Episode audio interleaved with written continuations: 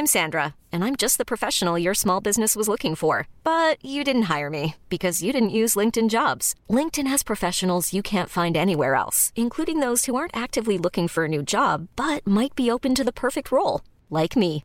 In a given month, over 70% of LinkedIn users don't visit other leading job sites. So if you're not looking on LinkedIn, you'll miss out on great candidates like Sandra. Start hiring professionals like a professional. Post your free job on linkedin.com/achieve today.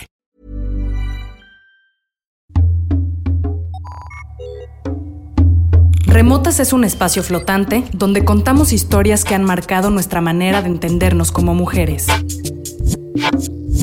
Somos reflexivas. Somos intensas. Somos melancólicas. También a veces somos torpes y furiosas. Pero sobre todo, somos cómplices. Esto es Remotas, un podcast quincenal conducido por Begoña Irazábal, Sofía Garfias y Sofía Cerda Campero, donde entendemos la importancia de los vínculos entre mujeres.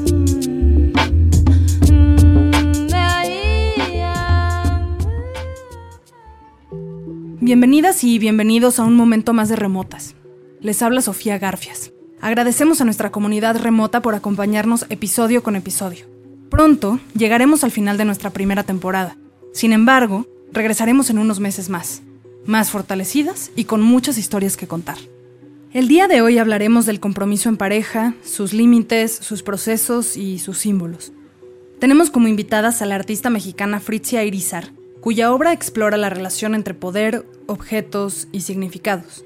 Hablaremos específicamente de Sin título, Naturaleza de Imitación, una obra que redefine el sistema de valor de los diamantes. También platicaremos con Sandra Ortega, a quien hoy entrevistamos no como profesional, sino como mi mamá. Y finalmente hablamos con Sara Arellano Palafox, especialista en Derecho Civil y profesora de la Facultad de Derecho de la Universidad Nacional Autónoma de México. Sara nos habló sobre la definición de matrimonio como figura jurídica. Pueden ponerse en contacto con nosotras a través de arroba remotas-podcast. Quería casarme y le daba una y mil vueltas, casi obligando a mi ahora esposo a conseguir un anillo de algún lado. Algunas veces incluso soñaba con que tenía un diamante en el dedo y se veía bien, se veía real, elegante, comprometedor. Ya la armé, ya la hice, ya estoy del otro lado, pensaba. Mi esposo y yo fuimos educados de maneras muy diferentes, pero también muy igual, solo que sus papás llevan mucho tiempo de no estar juntos, y los míos sí lo están. No sé qué tantos sacrificios y resignación exista de por medio. Hay quienes saben cómo quieren vivir y lo buscan a toda costa, o hay quienes se hacen a la idea de que esa es la vida que les tocó. Al parecer son felices en su conformidad. Abrir los ojos y la mente es de valientes, es peligroso, hay que trabajar mucho. Jodí y jodí, jodí tanto que hasta se me quitó la ilusión por la boda. Y ahí fue cuando sucedió. En febrero del 2016, en medio de la Semana del Arte en México, citamos a mis papás en el Café de La Habana en Avenida Morelos, un lugar que huele a café fuerte. Me acuerdo que llevaba unos jeans acampanados con los que siempre me siento muy hot, aunque tenía un corte de pelo espeluznante de feo, una señora con mullet a los 29. Después de conversaciones banales, les dijimos que nos íbamos a vivir juntos para planear la boda. No les gustó. No les gustó por Dios y porque qué dirán y porque para qué esperar y por qué el compromiso se está tardando tanto si ahí está. Pasaron los meses y planeé una boda esperando un anillo. A veces sentía que nada era real. A veces me cuestionaba si realmente yo quería la boda o era darle gusto a una idea caduca de la infancia, a un check que mis papás tenían que hacer. Y de pronto estaba buscando un vestido y quedando con la florista de qué tipo de flores se me antojaban, con una sensación de inseguridad espesa de estar eligiendo lo correcto. Me sentía un poco sola. Siempre recalco en las complejidades de pedir ayuda o compañía, aceptar el susto, combatirlo con tus cercanos.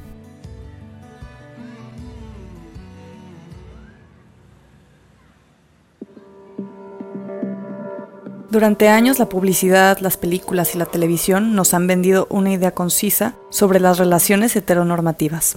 Son los hombres quienes deben de ofrecer la promesa del amor eterno y no hay mejor forma de hacerlo que a través de un anillo de diamante. ¿Cuántas veces no hemos visto en la televisión esa escena del hombre que no creía en el amor hasta conocerla a ella, la chica diferente que no es como las demás, a quien le pide matrimonio de maneras sorprendentes? En aviones, restaurantes llenos de gente, aeropuertos, bodas. Pensemos en Love Actually, en A él no le gustas tanto, The Notebook.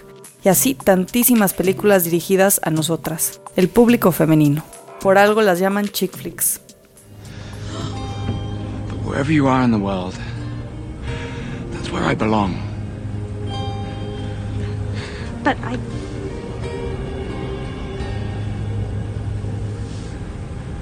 Rachel True. Will you marry me? and make me the happiest man in this world?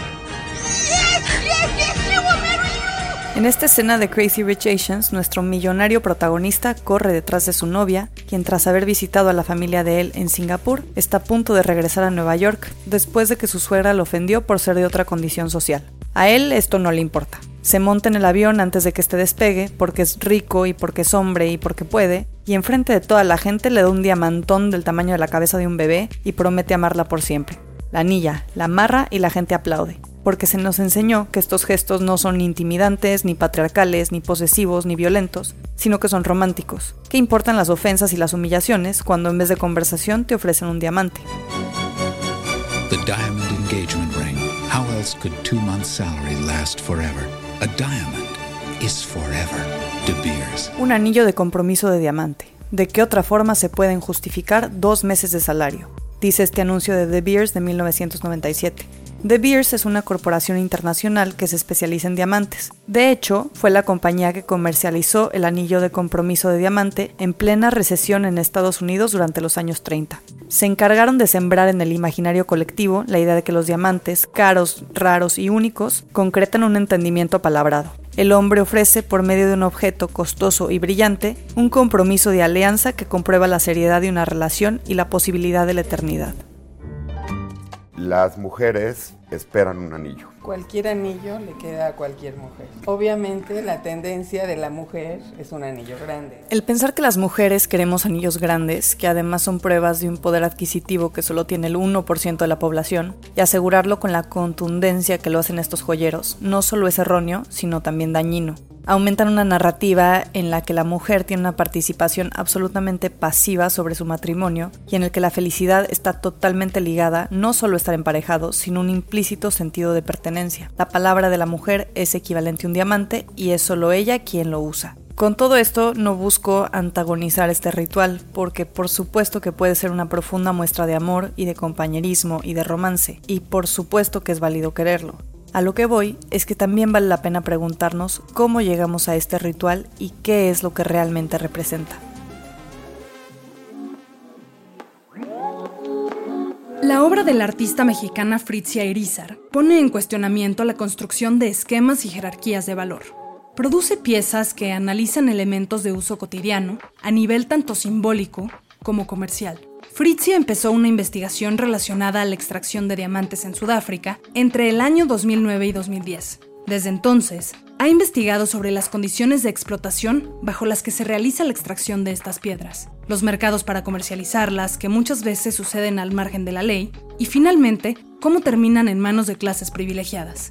Irizar empezó la investigación en Sudáfrica, sin embargo, más adelante la consolidó en territorio mexicano. Se dirigió hacia buscar e indagar en el contexto de México eh, la situación de la extracción de oro en regiones del norte del país, lo que inmediatamente me llevó a, a circunstancias muy similares a la de los diamantes en Sudáfrica en la que esas extracciones terminaban en abusos y en situaciones absolutamente fuera de la ley que además impactaban y relegaban y sometían a comunidades que se encuentran en esas zonas, comunidades para el caso específico de México, comunidades indígenas eh, pertenecientes a esta región. A final de 2011, en los, en los diarios en general, en, medios, eh, está, eh, impactó, me impactó muchísimo una noticia acerca de estas comunidades tarahumaras, rarámuris de la zona del norte del país, en la que se afirmaba que algunas personas o grupos de estas personas, de esas comunidades, se encontraban cometiendo suicidio colectivo por consecuencia de la hambruna que se estaba viviendo en esta región. La noticia se esparció rápidamente y la ayuda eh, por parte, la respuesta por parte de la, de, la, de la comunidad en general en México y obviamente la respuesta de las instituciones eh, fue, fue casi inmediata. A mí lo que me movía muchísimo y me llamaba mucho la atención de la situación era la forma en la que los medios de comunicación se encontraban manejando la noticia, una especie de, mm, explotación por sobre la explotación. Eh, constantemente al ver noticias acerca de comunidades indígenas es es una, es una forma de explotar eh, visualmente la pobreza, o sea, se exhibe la pobreza como una moneda de cambio mediática con la que generalmente los medios de comunicación están atrayendo la sensibilidad del, del espectador. Fritzia nos habla de los hechos que informaron su investigación en México. Por un lado, la hambruna en comunidades rarámuris, el grupo indígena que habita en la Sierra de Chihuahua, y por el otro, la minería de oro en el norte del país. La conjunción de estos dos fenómenos representa una configuración de poder y de manejo del territorio con raíces en el periodo colonial. Pareciera que muy poco ha cambiado en los últimos 500 años. En el caso específico del suicidio colectivo de, los, de las comunidades rarámuris, la, la situación desembocó en un movimiento de reacción comunitaria en la que eh, se organizaron para enviar ayuda alimenticia a esta población.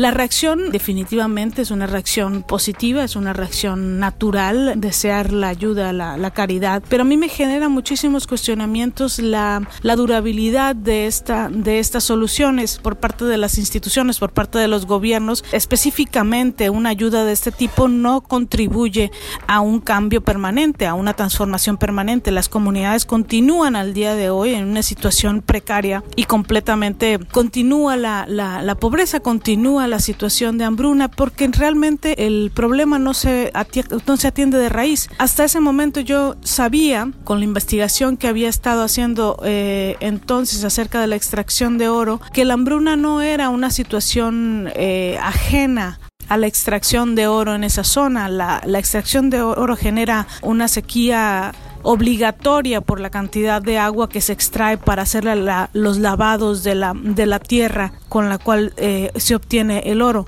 Y con esos conocimientos me parecía de una, de una injusticia masiva el hecho de que se pretendiera resolver esa situación con envíos de ayuda alimentaria que constituían un apoyo este, muy momentáneo, muy efímero para el tamaño del problema. Esta investigación fue fundamental para la creación de la pieza sin título naturaleza de imitación. Decidí que la pieza que había pensado originalmente en, en, 2009, 2010, tendría que estar relacionada con esta problemática por la, por la cantidad de cuestionamientos éticos que genera esta situación por parte de las instituciones, por, por supuesto, por parte de los derechos y los permisos que se les otorga a las mineras para destruir el contexto natural en el que viven estas personas, del cual dependen para su alimentación, porque son autos suficientes en el, en el proceso alimentario, siempre y cuando las condiciones estén en su entorno natural, pero las sequías son sequías provocadas, provocadas por la extracción de agua, provocadas por la tala de árboles que se hace para hacer esta, esa extracción de oro en esa zona. O sea, no era un problema natural, no es un problema que se genere sin ninguna razón. Hay unas razones y esas razones no son atacadas. Eh, decidí que el diamante tendría que ser con cabello de estas personas, además por el valor simbólico que tiene para muchas comunidades, pero también por el valor biológico, científico, los contenidos de información biológica que tiene el cabello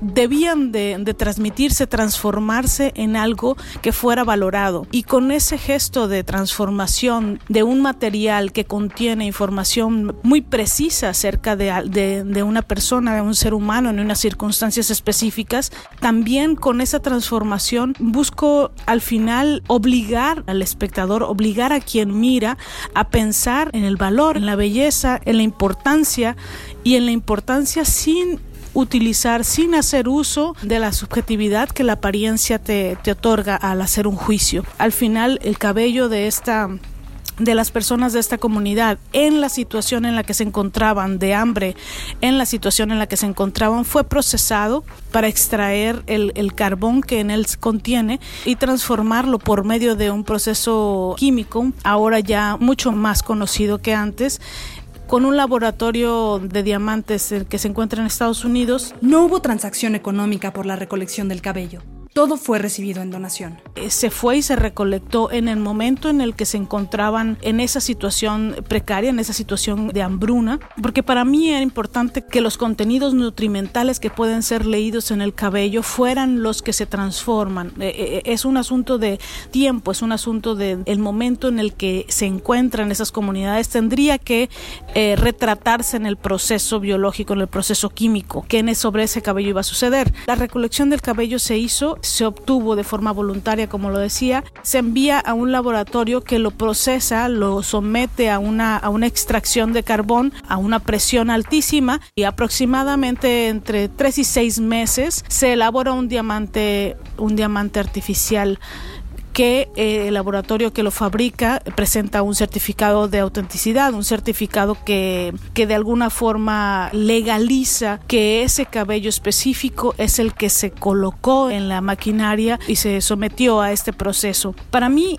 eh, la pieza al final resulta ser una sí una pieza crítica acerca de nuestra condición, de nuestra una pieza crítica para los métodos de resolver problemas en los sistemas políticos, en las instituciones gubernamentales, pero sobre todo me parece que es un retrato un retrato neutral, un retrato biológico, un retrato eh, molecular sobre una comunidad específica que se encuentra en situación eh, de precariedad absoluta y a la que atendemos muy efímeramente. Muchas gracias a Fritz y a Irizar por platicarnos sobre el proceso de investigación para realizar sin título Naturaleza de Imitación. Su obra nos recuerda el papel de los diamantes como elementos en los que convergen relaciones de poder, ideas sobre temporalidad y significados culturales arraigados en las piedras preciosas.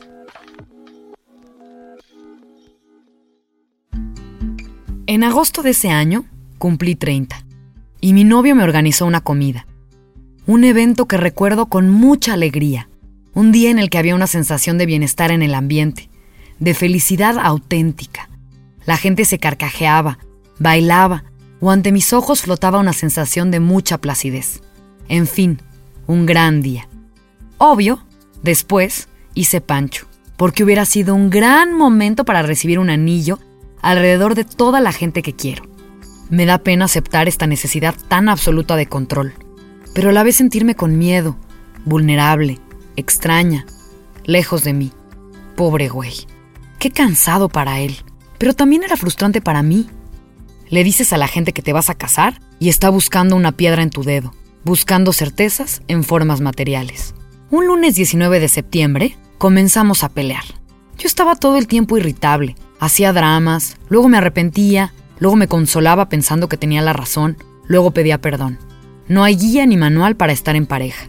Volví con la cantaleta del anillo hasta que mi ahora esposo me dijo, porque la vida con alguien son lunes complicados, lunes difíciles que hay que atravesar con la mejor cara posible. Y fue a su closet, por una cajita de madera, de la que sacó un anillo dorado con un pedazo de meteorito incrustado a manera de piedra preciosa y que tiene grabada la palabra siempre en el interior. Me explicó que el meteorito se lo encontró en un viaje a Chiapas y pensó en los años eternos de ese objeto que estuvo en el espacio. Y ahora es una promesa, pero más que una promesa que cumplir, es un recordatorio de lo ínfimos y efímeros que somos, un juramento de calma ante la adversidad que algunas o muchas veces sentimos al estar en este planeta. Un año después, la Tierra temblaría. Hemos hablado de matrimonio, de las ideas sobre romance que se nos han vendido, de la presión social. Por lo mismo, también nos pareció importante hablar sobre el otro lado, las personas que toman la decisión consciente de no casarse.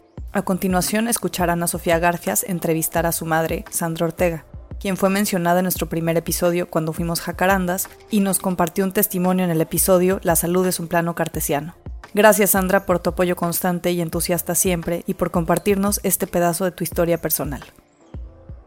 Primero que nada yo les quiero contar antes de que mi mamá hable, que cada vez que transitaba por la Ciudad de México, por el periférico, que es una de las avenidas importantes, hay una especie de iglesia abandonada a la altura casi de Constituyentes, que es otra de nuestras calles importantes.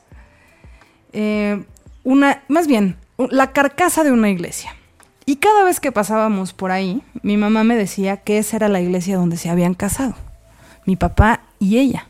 Y por años crecí pensando que mis papás se habían casado en esa iglesia. Y no solo eso, sino lo comunicaba al resto de la gente, como miren, ahí es en donde se casaron mis papás. Años más adelante, y cuando tuve un poco de criterio, este, o de curiosidad investigativa, eh, me di cuenta que en realidad es el Museo de la Cartografía. Y cuando mi mamá se casó, o no se casó, cuando mi mamá se eh, emparejó con mi papá, eh, pues bueno, no estaba de moda esto de casarse en museos o en sitios así como tan novedosos como ahora. Y entonces fue así como me enteré que mis papás nunca se casaron. ¿Qué me puedes decir al respecto? Bueno, eh, pues tenías una edad en la que no ibas a entender el hecho de que no nos hubiéramos casado. Entonces, en alguna ocasión que íbamos circulando por el periférico, tú me preguntaste, ¿y tú dónde te casaste, mamá? Y justo apareció esa iglesia enfrente de mí y te dije, aquí, en esta iglesia. Y bueno, conservé esa mentira durante muchos años porque no fue tan fácil para mí explicarle a mi hija de 7, 8, 9 años, pues que sus papás no se habían casado. Porque los papás de todos sus amigos de la escuela se habían casado, aunque divorciado también, muchos. Y era un poco complicado. Y con el tiempo, pues vi que Sofía podía entender perfectamente bien que sus papás no se habían casado y que eso no era malo ni era señalable, ni, ni nada de eso. Y justamente yo decidí no casarme porque nunca creí en ese tipo de institución, en el matrimonio como una institución, sino más bien creía en el compromiso de dos personas que quieren estar juntas y que no tienen ninguna obligación legal de permanecer juntas. Y, considero que pues ese compromiso para mí era mucho más válido que el que te pueda dar un, documento. Eh, el estar con tu pareja porque quieres, por, porque tienes un compromiso contigo mismo de mantener esa pareja viva, para mí era más válido que tener un papel firmado ante un juez. Y pues mi relación no era muy diferente a las de las parejas casadas. De hecho, creo que era en algunas ocasiones mucho más sólida. Em, y no es que yo hubiera tenido una historia de terror em, en mi infancia, viendo a mis papás casados. Al contrario, la, la pareja de mis papás era una pareja muy estable, muy conservadora, pues muy de los años 50, 60, donde la mamá pues se dedicaba a los hijitos, el papá trabajaba y era el proveedor. ¿Qué pasó con mis abuelos? Que ahora dices que, bueno, sabemos tú y yo, pero no sabe nuestra audiencia que pues sí, era una pareja muy sólida hasta que la muerte los separó. Este, pues como con algunos ciertos valores y, e ideales bien puestos en la cúspide de la modernidad, este, y de la promesa de que el mundo sería mejor. Em, pero, pues, ¿cómo lo tomaron? ¿Cómo lo afrontaron? Además, puedes contar un poco de, de, quién era este hombre con quien habías decidido, este, pues, compartir tu vida de pareja adulta, semi-adulta. Bueno, yo era muy joven cuando conocí a, a Toño Garfias. Mi papá. El papá de Sofía que era un hombre muy seductor, muy inteligente, muy guapo, trabajador, muy inteligente. para mí eso, eso siempre ha sido muy importante.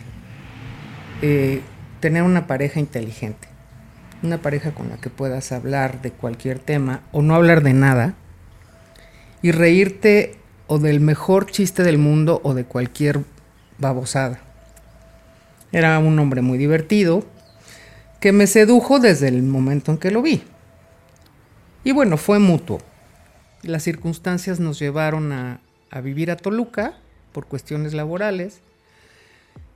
Y ya estando en Toluca, viviendo juntos, eh, decidí hablar con, con mi mamá primero y decirle que, bueno, pues que estaba yo en una relación con una persona y que vivíamos juntos, porque ya era un poquito insostenible, porque mis papás de pronto iban a Toluca y cuando llegaban a mi departamento yo tenía que esconder la ropa de Toño, sus zapatos, su cepillo de dientes.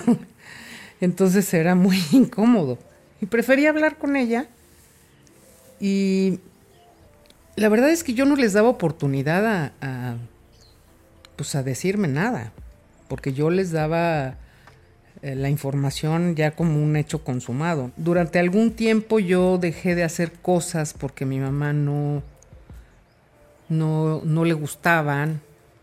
Y llegó un momento que dije, no, se acabó. O sea, yo sigo haciendo mi vida, les guste o no les guste. Entonces por eso decidí que en vez de, de, pedir su opinión o su permiso, digamos, pues solamente les informaba. Y regresando al tema de, del compromiso y del matrimonio, eh, a mí nunca me convenció esta idea de, de casarme. ¿Te quieres casar? No, no, no me quiero casar. Si no me quise casar joven y tuve oportunidad de hacerlo, tu papá en un par de veces me pidió que nos casáramos y le dije que no, que estábamos bien. Y luego tuviste una segunda relación en donde también te pidieron matrimonio. Mm, no tanto. No me pidieron matrimonio. ¿No? No. Este.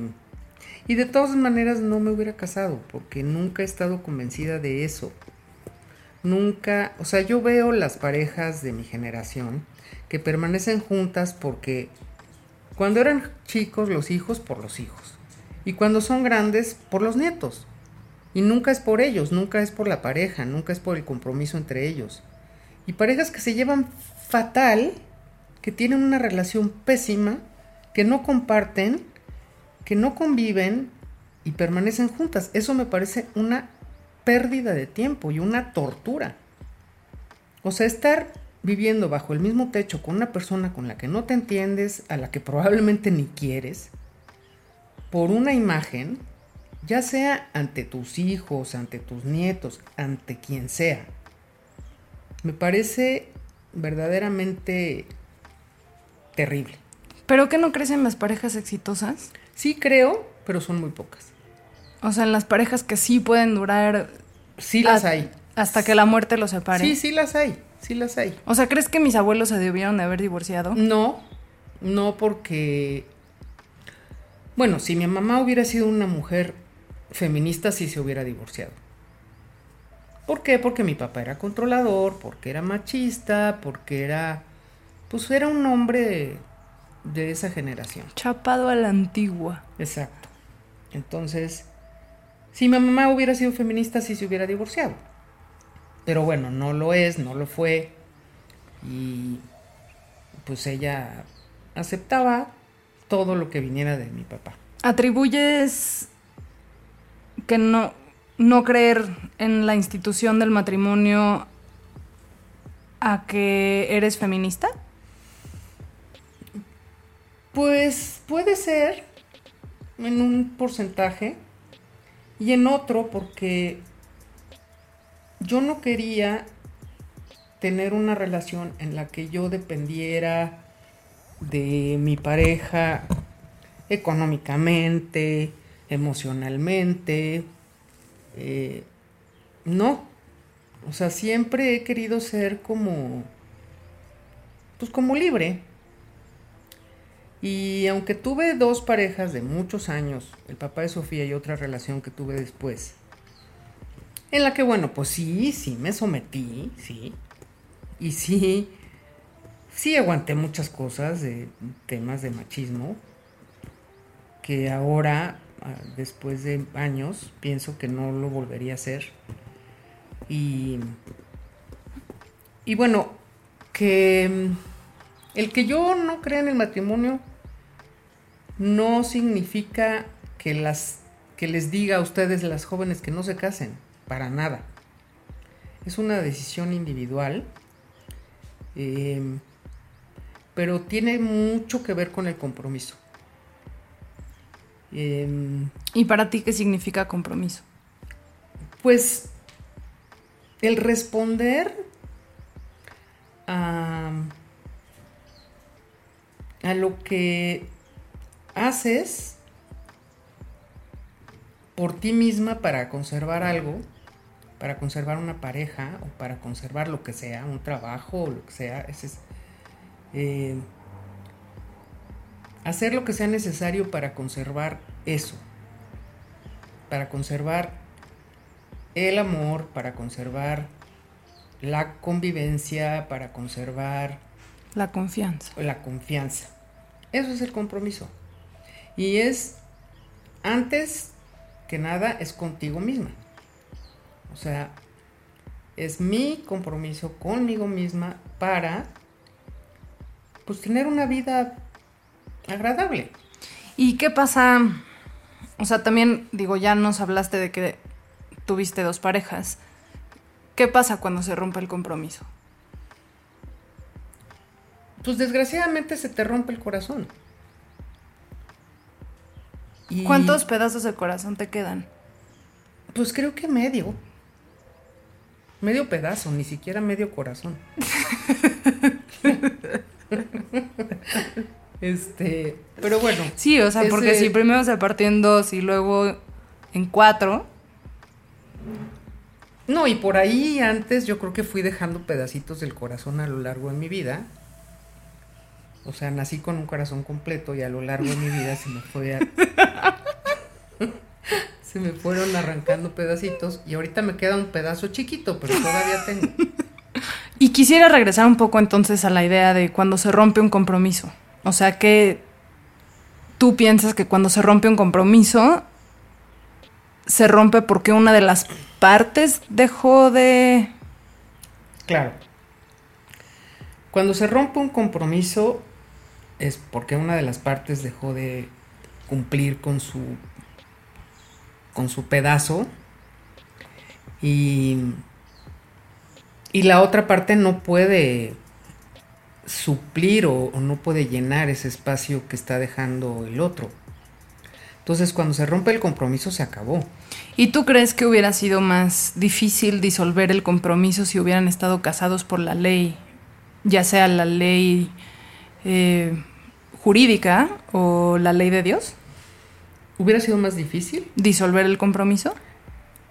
Pues probablemente mm, hubiera sido más difícil en términos jurídicos, porque tienes que recurrir a abogados y, y pues divorciarte y pelear por los bienes. O sea, sí es un poco una cuestión de trámites. ¿Algo más que quieras agregar? Pues nada. Eh, decirles que ustedes que están iniciando sus vidas con sus parejas, de verdad hagan, un compromiso serio. Creo que eso está faltando ahora en día. Compromiso, compromiso. O sea, responder el uno al otro. Agradezco a mi madre por compartir su experiencia sobre el compromiso y sus límites con nosotras. También le agradezco por compartirnos el poco, pero muy potente corazón que le queda. Recomiendo a quienes nos escuchan que se sienten frente a sus madres y padres y les pregunten sobre sus decisiones de pareja, porque estas son en buena medida lo que ha condicionado el cómo estamos aquí. Hablamos con Sara Arellano Palafox, especialista en Derecho Civil y profesora de la Facultad de Derecho de la Universidad Nacional Autónoma de México. Sara nos explicó que desde la perspectiva del derecho, el matrimonio es... Es la unión libre de dos personas para realizar la comunidad de vida en donde ambos se procurarán respeto, igualdad y ayuda mutua. Elementos que desde su perspectiva son subjetivos, puesto que atienden a la concepción que cada persona entiende por los mismos. Respecto al término persona, me gustaría recordarles que no se encontraba regulado en el Código Civil, ya que mencionaba la unión de un hombre y una mujer.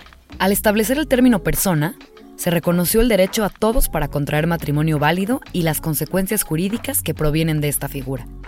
La procreación no es la finalidad principal del matrimonio. Hoy en día hay muchos tipos de familias. La figura del matrimonio ha evolucionado en forma positiva, ya que otorga el derecho a todas las personas de vivir en una relación de matrimonio reconocida tanto por la ley como por la sociedad.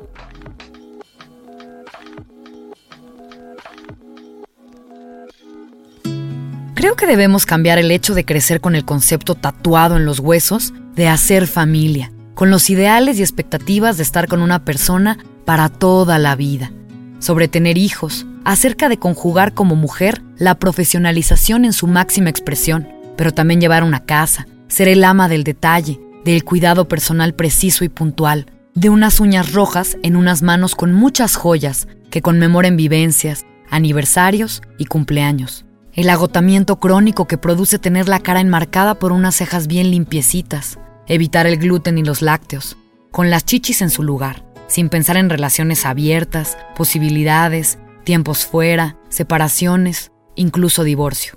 Suena a fracaso, pero ahora tenemos información, tiempo, distancia, ganas, acuerdos viables, aunque qué miedo tomar una decisión y equivocarse, caerse libre, lastimarse.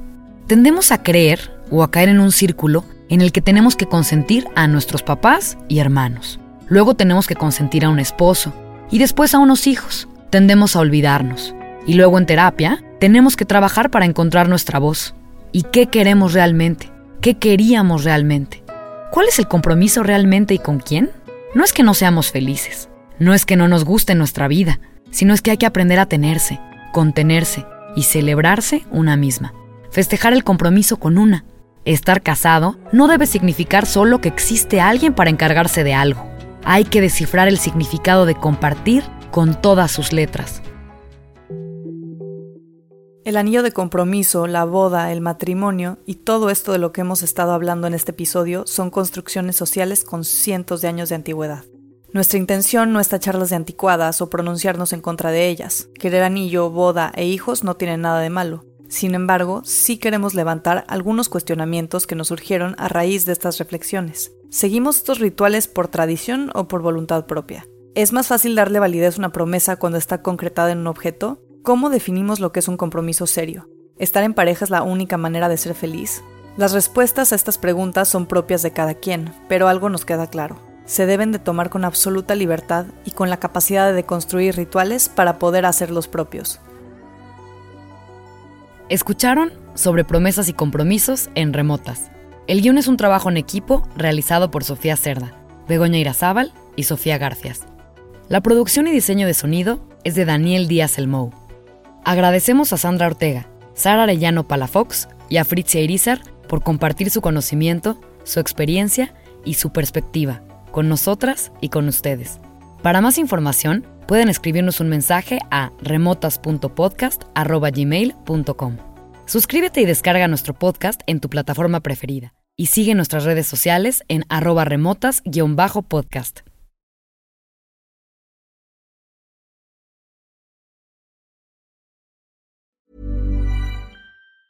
Even on a budget, quality is non-negotiable. That's why Quince is the place to score high-end essentials at 50 to 80% less than similar brands. Get your hands on buttery soft cashmere sweaters from just 60 bucks, Italian leather jackets, and so much more. And the best part about Quince, they exclusively partner with factories committed to safe, ethical, and responsible manufacturing. Elevate your style without the elevated price tag with Quince. Go to quince.com slash upgrade for free shipping and 365-day returns. Ever catch yourself eating the same flavorless dinner three days in a row? Dreaming of something better? Well, HelloFresh is your guilt-free dream come true, baby. It's me, Kiki Palmer. Let's wake up those taste buds with hot, juicy pecan-crusted chicken or garlic butter shrimp scampi. Mm. Hello Fresh. Stop dreaming of all the delicious possibilities and dig in at HelloFresh.com. Let's get this dinner party started.